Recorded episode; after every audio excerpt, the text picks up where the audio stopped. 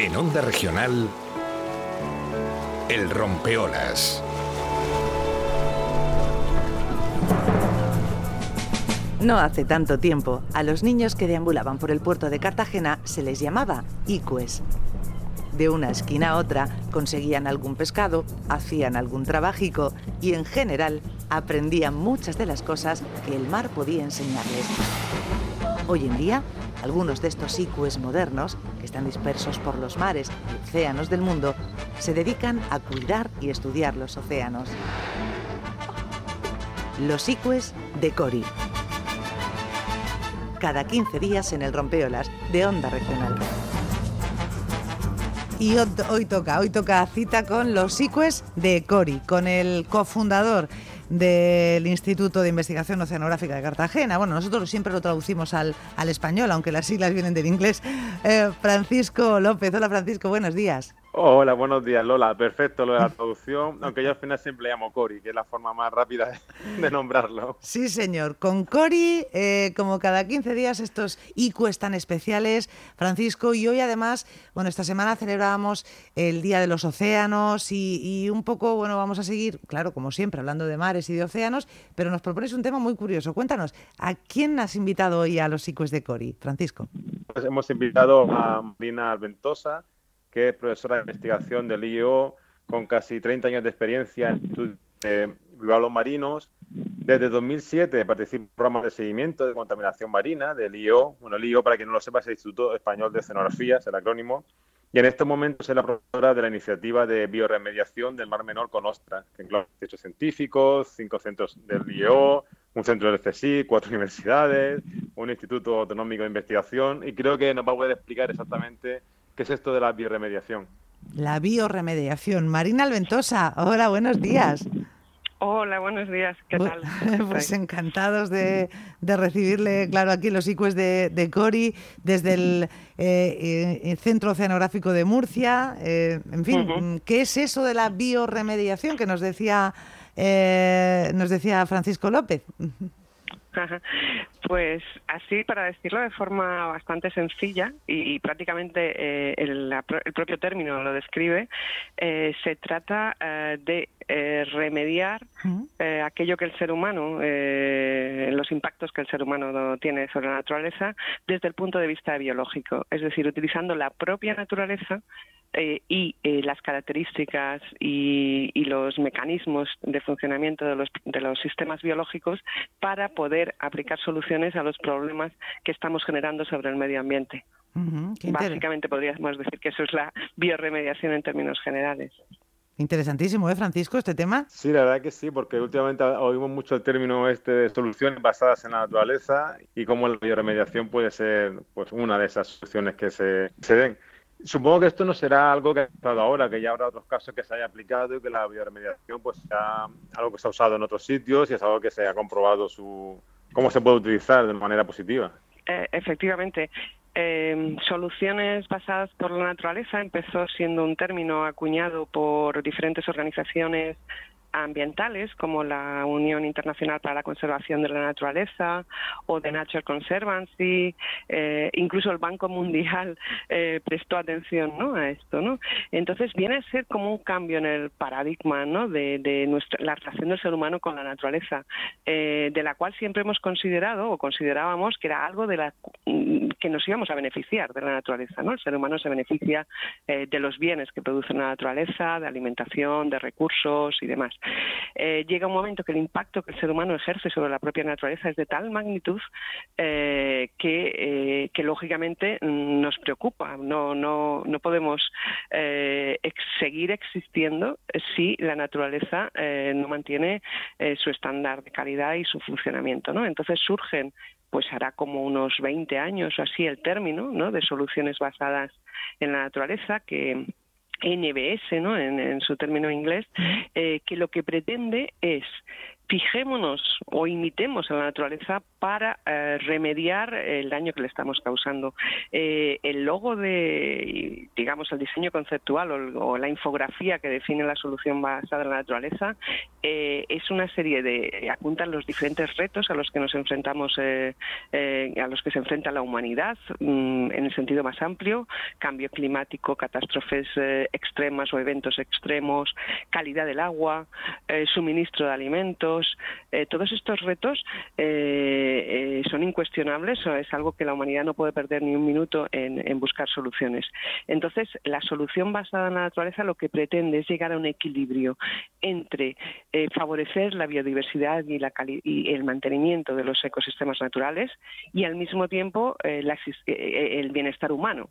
fijaos qué, fácil y qué difícil, ¿no? O sea, hemos de aprender a convivir con la naturaleza eh, de una forma sostenible, básicamente. Se trata de eso. Eh, el planeta es único para todos los seres vivos, el ser humano es un ser vivo, pues hemos de encontrar la forma de relacionarnos con la naturaleza, eh, que no la destrocemos, que sigamos nuestro progreso, nuestro desarrollo, y eso es el, reto al que se enfrenta ¿no? la, cualquier, cualquier iniciativa de solución basada en la naturaleza.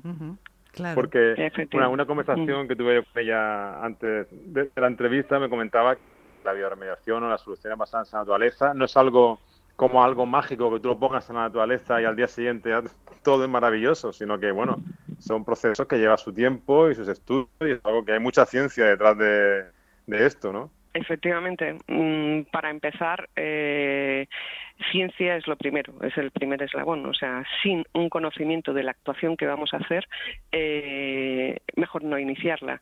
Le comentaba el otro día a Francisco cuando hablamos que en el, eh, bueno, hay diferentes manuales sobre este tipo de actuaciones y, la premisa primera es si no aplicas o si no diseñas esta solución, esta actuación que quieras hacer a largo plazo, es decir, en un margen de tiempo de años, y te aseguras de tener fondos para llegar hasta ese, no la inicies. O sea, no merece la pena que hagas nada para dos, tres, cuatro años. Lo cual es un, es un es un problema, no para, quizá para la perspectiva mía científica, para mí no es un problema porque nosotros siempre estamos viendo hacia el futuro, ¿no? Pero a veces actuaciones que tienen un respaldo a lo mejor político, que eh, digamos la perspectiva política pues suele ser un periodo de tiempo bastante más, más corto, pues es, es, problemático. Pero es mejor no iniciar nada si no has hecho una programación larga en el tiempo y has asegurado, eh, has asegurado su, viabilidad. Hay un concepto que también introducen que es la sostenibilidad económica de la actuación. Es decir, eh, los dos conceptos que, juegan en las soluciones basadas en la naturaleza es eh, el aumento de la biodiversidad de los ecosistemas. El aumento de la biodiversidad es la clave. A partir de ahí el ecosistema se mantiene, es sostenible, genera esos servicios que andamos buscando. Y el tal humano, o sea, las dos cosas. Entonces, eh, tienes eh, que eh, asegurar esos dos objetivos y, en, y si además eres capaz de autofinanciar esa actuación con el propio beneficio que genera, más seguridad tienes de que se va a mantener en el tiempo. No sé si me explico. sí, sí, sí. Si, si, la actuación genera un beneficio económico, beneficio económico vamos a pensarlo ya no como algo negativo, ¿no? O sea, sino como... Porque el beneficio económico muchas veces no se traduce en dinero directo, sino que se traduce en dinero en el resto de la, de, digamos, de la zona donde estás actuando, ¿no? Eh, no tienes por qué ser una, eh, una, actividad que genere un beneficio por la propia actividad, sino que genera un bienestar, eh, un aumento de la calidad del ecosistema, que eso indirectamente genera eh, beneficios económicos. A mí me, encanta en esto la mentalidad americana eh, en ese sentido, porque ellos cada vez que organizan una actuación de este tipo medioambiental, que en sí misma Tú dices, ¿dónde está el beneficio económico? Aquí no existe, ¿no? Pero ellos son capaces de traducirlo en que un ecosistema saludable genera un beneficio a todos los sectores económicos que pululan alrededor de ese ecosistema. Entonces, la naturaleza saludable es económicamente rentable.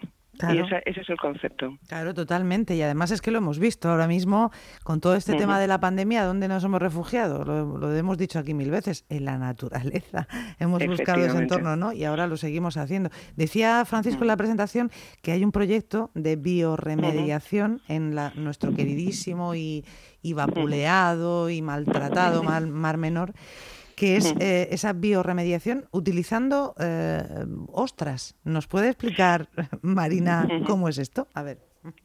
Bien, eh, pues a ver si lo consigo hacer sin enrollarme mucho. Hombre. Eh, pero quisiera hacer un pequeño histórico, ¿no? O sea, ¿os acordáis? además, eh, en el 2016, cuando todos nos asustamos con esta sopa verde, estas imágenes tan dramáticas, en aquel momento yo tenía una colega, Eva Galimani, eh, que es una científica catalana, que en aquellos momentos estaba trabajando eh, en un proyecto de eh, bioremediación o de bioextracción de nutrientes con bivalvos en lagunas de Florida en la costa este de Estados Unidos.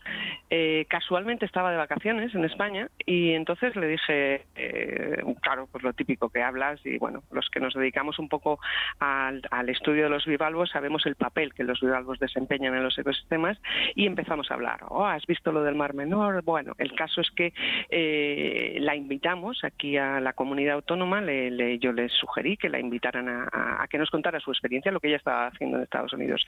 Y eso fue en el año 2010 ese fue, digamos, el origen de este proyecto. ¿Qué sucede? Bueno, pues ya sabéis cómo ha ido yendo el tema de, eh, bueno, pues de qué hacer en el Mar Menor, qué estudiar, qué aplicar, qué no hacer, quién lo tiene que hacer. Bueno, nos plantamos prácticamente en el 2018, tuvimos otro otro pequeño hito que fue nos reunimos eh, eh, allí en nuestro centro zonográfico, eh, también con el apoyo de la comunidad autónoma, nos reunimos varios fisiólogos. Los fisiólogos somos los fisiólogos de Vivalvo somos unos unos científicos un poco un poco locos que lo que hacemos es cuantificar qué es lo que hace, ¿no? ¿Qué hace un bivalvo, es decir, una ostra, un mejillón? ¿Qué es, lo hacen, ¿Qué es lo que hace en un ecosistema? Y le ponemos números, es decir, pues son capaces de filtrar tantos litros de agua en una hora. Eso lo llevas a un, a un día, a un año. Eso lo multiplicas por el número de, eh, de organismos que tienes. A eso le sumas la cantidad de materia que hay en un ecosistema y podemos hacer ahí unos números, eh, pues bueno, que nos ayudan, que son como herramientas pues para, para planificar una actuación. Entonces, en el 2018 nos reunimos una serie de colegas, estuvimos ahí viendo, valorando esta, esta idea, ¿no? Hasta finales del 2019, en, donde la directora general del Mar Menor eh, llega al centro y dice, oye, mm, vamos a ver si podemos arrancar todo esto, ¿no?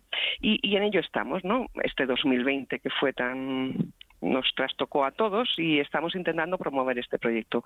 En estos momentos lo, lo, lo que estamos eh, contentísimos, bueno, yo sobre todo, eh, estoy contentísima de haber llamado a las puertas de colegas de diferentes disciplinas, eh, de diferentes campos, de diferentes universidades, lo que antes cuando habéis cuando me ha presentado Francisco, universidades, centros de investigación y a todo el, o sea, todo el mundo eh, es impresionante la digamos la, empatía que ha desarrollado hacia hacia la crisis del Mar Menor en España y en Europa no de repente tú le dices oye estoy intentando lanzar esto y, todo el mundo me ha dicho cuenta conmigo qué bien. Mm, entonces eh, estamos haciendo un puzzle de diferentes eh, piezas.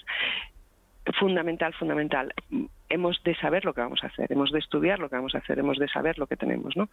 Básicamente la idea eh, del proyecto son eh, dos grandes ejes. Uno, eh, uno de ellos es generar una serie de herramientas que puedan ayudar a definir esa actuación. Fijaos lo que os digo, no estamos hablando de una actuación, estamos hablando del conocimiento que necesitamos generar para planificar esa actuación.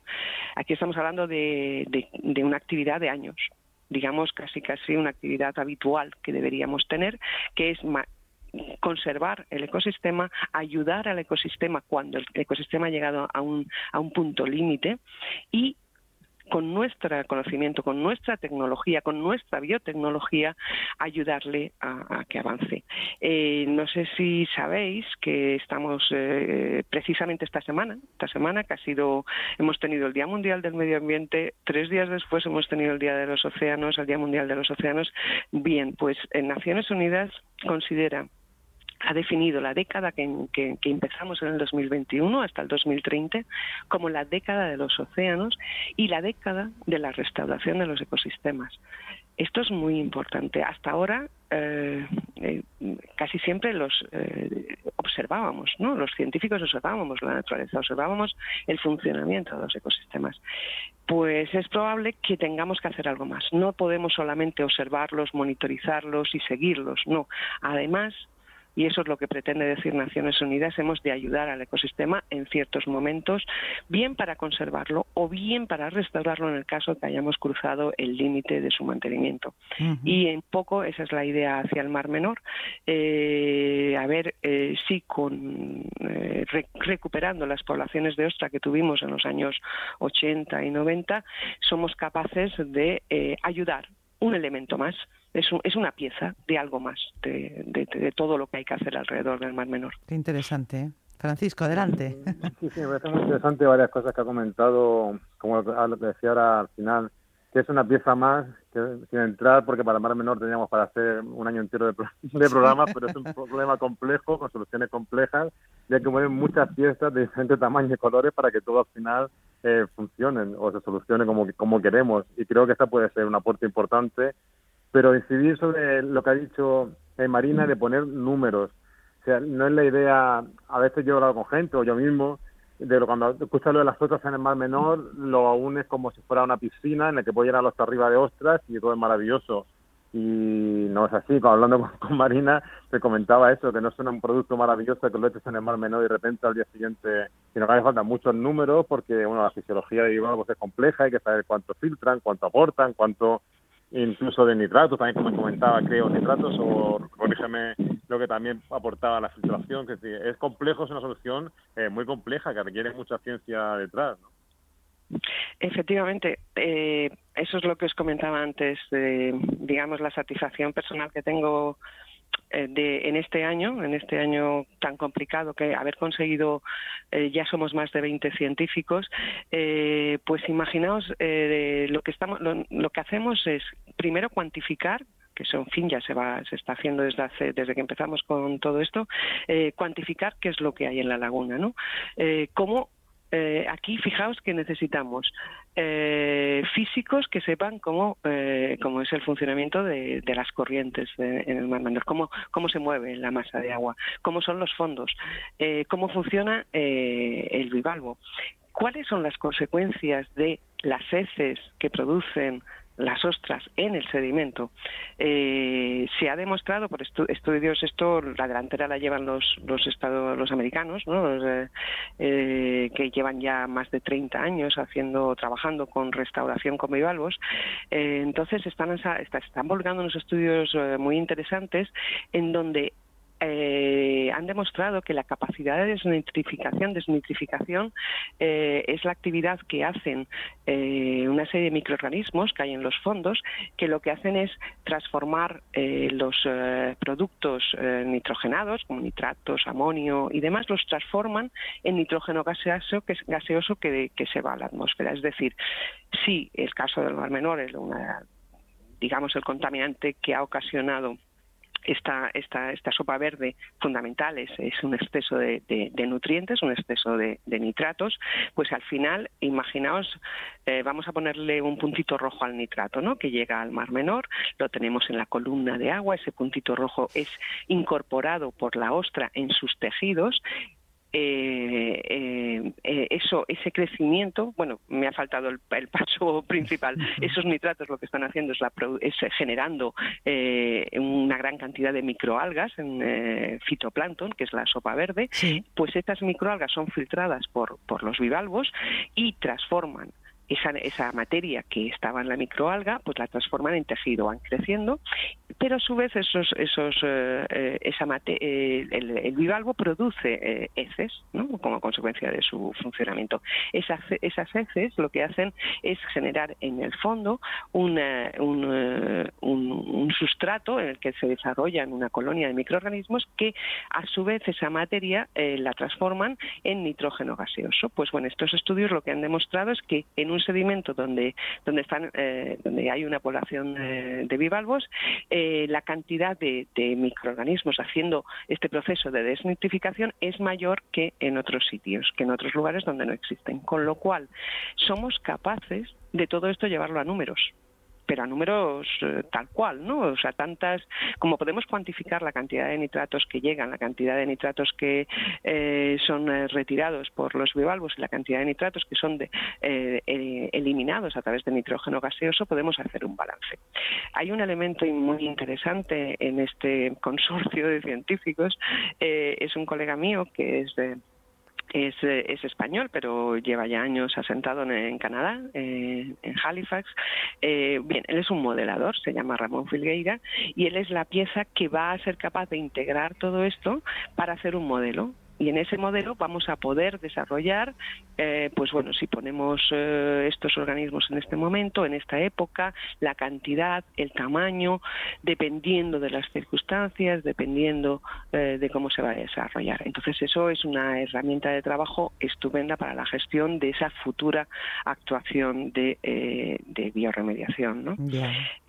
contamos mm, con algo que para mí ha sido un gran descubrimiento y creo que es un apoyo impresionante, que es una alianza europea para la recuperación de las poblaciones de ostra.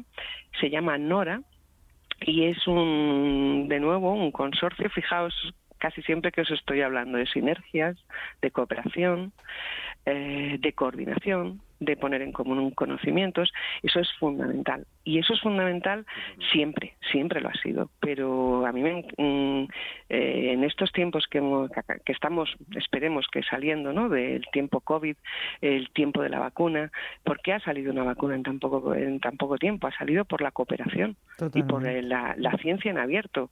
Eh, yo recuerdo cuando estábamos confinados que hablaba con colegas de otros países y me decían, es que es alucinante, colegas que se dedican a, que se dedicaban a biomedicina, es alucinante que te acuestes con el resultado que te ha traído, que ha, que ha subido el japonés y me levanto con el resultado eh, del americano.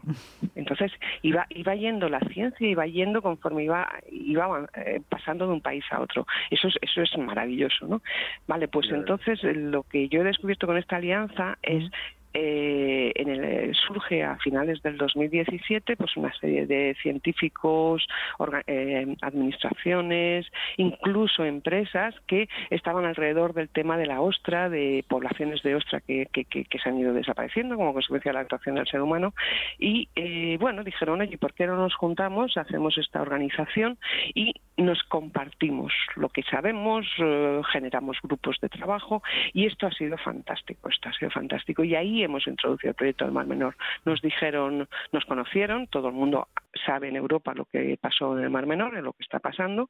Eh, y eh, nos, invitaron a formar parte de, este consorcio y, claro, ellos ya, tienen, sobre todo esto lo están haciendo en el Mar del Norte, llevan ya como cinco años trabajando en proyectos de restauración eh, tanto para recuperar poblaciones que se han perdido como para recuperar ecosistemas ecosistemas degradados ¿no? Mm.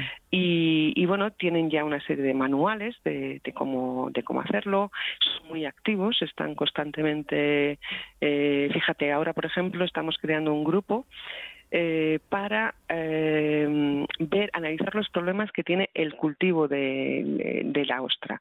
Eh, uno de los problemas que tenemos en cualquier actuación de, restauración es que mm, necesitamos individuos pequeñitos, bebés. A ver cómo, imaginaos el símil en, terrestre, ¿no? El vivero. Necesitamos un vivero donde tener las plantitas, ¿no? Que, que, después vamos a utilizar en la restauración del monte que se ha quemado, ¿no? Es, algo así parecido. Entonces, eh, tenemos la tecnología ¿no? de cómo se reproducen, cómo obtenemos las, los bebés, esos bebés se hacen niñitos chiquititos, esa tecnología la tenemos, pero tiene muchos, tiene muchos problemas, tiene de repente pues una mortalidad masiva. Entonces, hemos creado un grupo de criaderos, que llaman, nosotros al vivero le llamamos criadero. Y, y, entonces, eh, ¿qué es ese grupo? Pues un grupo de, vamos a ponernos en contacto, empresas, centros de investigación, administraciones, y vamos a compartir los problemas que tenemos. Estamos escribiendo un proyecto de más o menos de unos dos años, identificar quiénes estamos trabajando en esto en toda Europa, qué problemas tenemos, vamos a plantear una serie de experimentos y sacaremos, como siempre, pues una guía de, pues mira, consideramos que esto es el problema de esto este, con estas, de esta naturaleza, las soluciones pueden ser estas. ¿no? Eso es un gran apoyo. Desde luego, eh, jolín, qué trabajazo, qué trabajo más espectacular, Francisco. ¿eh? Y yo, le preguntaría a, Marina, eh, ya para ir terminando, porque la verdad que estamos ya mm, al borde de nuestro tiempo, pero ¿y, el apoyo? O sea, ¿tenemos garantizados fondos para esto, Marina? Mm, vamos a, vamos a, ¿qué, qué, necesitáis eh, para que esto pueda salir adelante? Y si lo tenéis. Eh, financiación, claro. Claro, eh, lo de siempre. Eh, las ciencias sin fondos no, no funcionan. En estos momentos eh, estamos trabajando con la Dirección General del Mar Menor de la Comunidad Autónoma. el apoyo lo tenemos, falta concretar que esto salga. Eh, pero yo quiero creer y confío en la directora eh, de General del Mar Menor en que sí que ella, yo sé que ella apuesta por, esta actuación. hemos de materializarla. Los tiempos de administración ya sabéis cómo son, son tiempos lentos. Eh, eso por un lado. Evidentemente, la primera administración que tenía que implicarse es la, es la, es la Administración Autónoma, que es la que tiene las competencias en el Mar Menor. Eh, mi, mi, organismo, el IEO, es una, eh, depende de la Administración Central, eh, con lo cual también tenemos el apoyo de, digamos, de la Administración Central estamos intentando también implicarla. Eh, yo siempre digo que sería maravilloso que en este proyecto lo apoyaran las dos administraciones, que muchas veces no se ponen de acuerdo y es una pena, pero va a ver si lo conseguimos con este proyecto. Y eh, luego tenemos lo que hacemos todos los científicos. Los científicos, aparte, digamos, eh, de relacionarnos con las administraciones, pues planteando, o cuando la administración viene al científico a decirle, tengo este problema, ¿qué solución me das? O cuando el científico, oye, mm, podemos ayudar en esta Aparte de esto, tenemos, eh, nos presentamos a convocatorias públicas competitivas eh, para conseguir los fondos de I+D a nivel regional, nacional y europeo. Entonces estamos en esos tres niveles, ¿no? Eh, sobre todo en el nivel nacional hemos presentado también un proyecto se llama el proyecto Belich, es un proyecto eh, coordinado con la, con la UCAM, eh, aquí en Murcia, con la Politécnica de Valencia y, y, con el IO, con nosotros y con alguna empresa. El proyecto Belich lo que va a hacer es un modelado eh, un poco en, en línea del proyecto este de la UCAM, no sé si lo conocéis, un proyecto que se llama Smart Lagoon, mm. que lo que pretende es hacer un, un, gemelo digital del Mar Menor. Bueno, pues nos hemos conocido y hemos dicho vamos a, a seguir creciendo la red, ¿no? Vamos a, a poner elementos. Entonces ahí hemos introducido la ostra como un elemento, como un elemento más del, ecosistema del Mar Menor, que vamos a modelar su capacidad de bioextracción ¿no? de, nutrientes. Eh, y eh, consorcios europeos, que es en lo que estamos buscando también financiación en Europa. Ahí está, Francisco buscándose la vida, como se suele decir, ¿verdad? efectivamente. Desgraciadamente es nuestro trabajo siempre.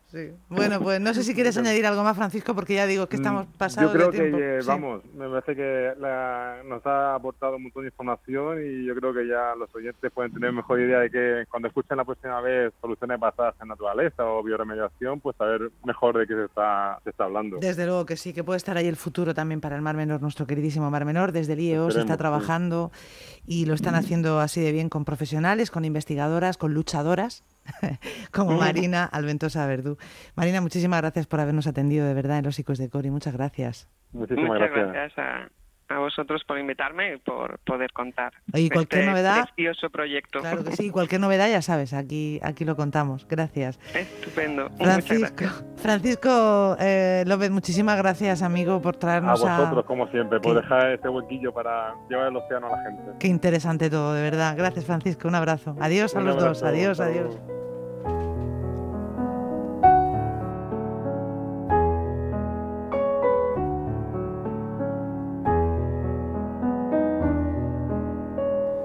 Sientes que tiene el mar lo que yo quiero, azul de un matiz que copia el cielo, gaviota que al volar, los remos que al cantar arrollan el amor. Que sueño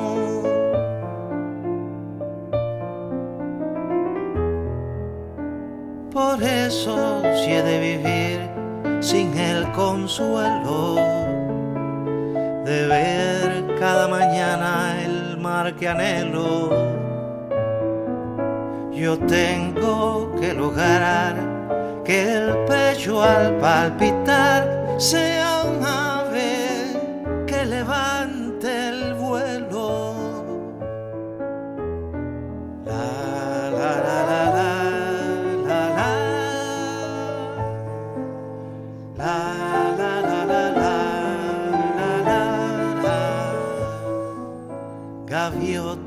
que al volar, los remos que al cantar arrullan el amor que sueño.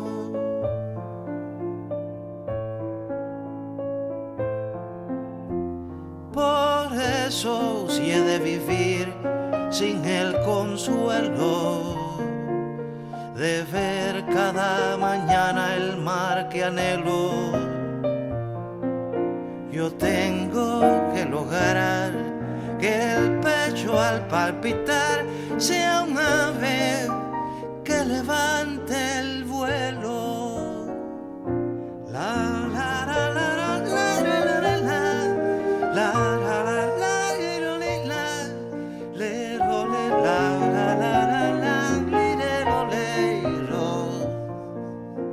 Así podré llegar muy cerquita del mar, tan solo con mirar al cielo.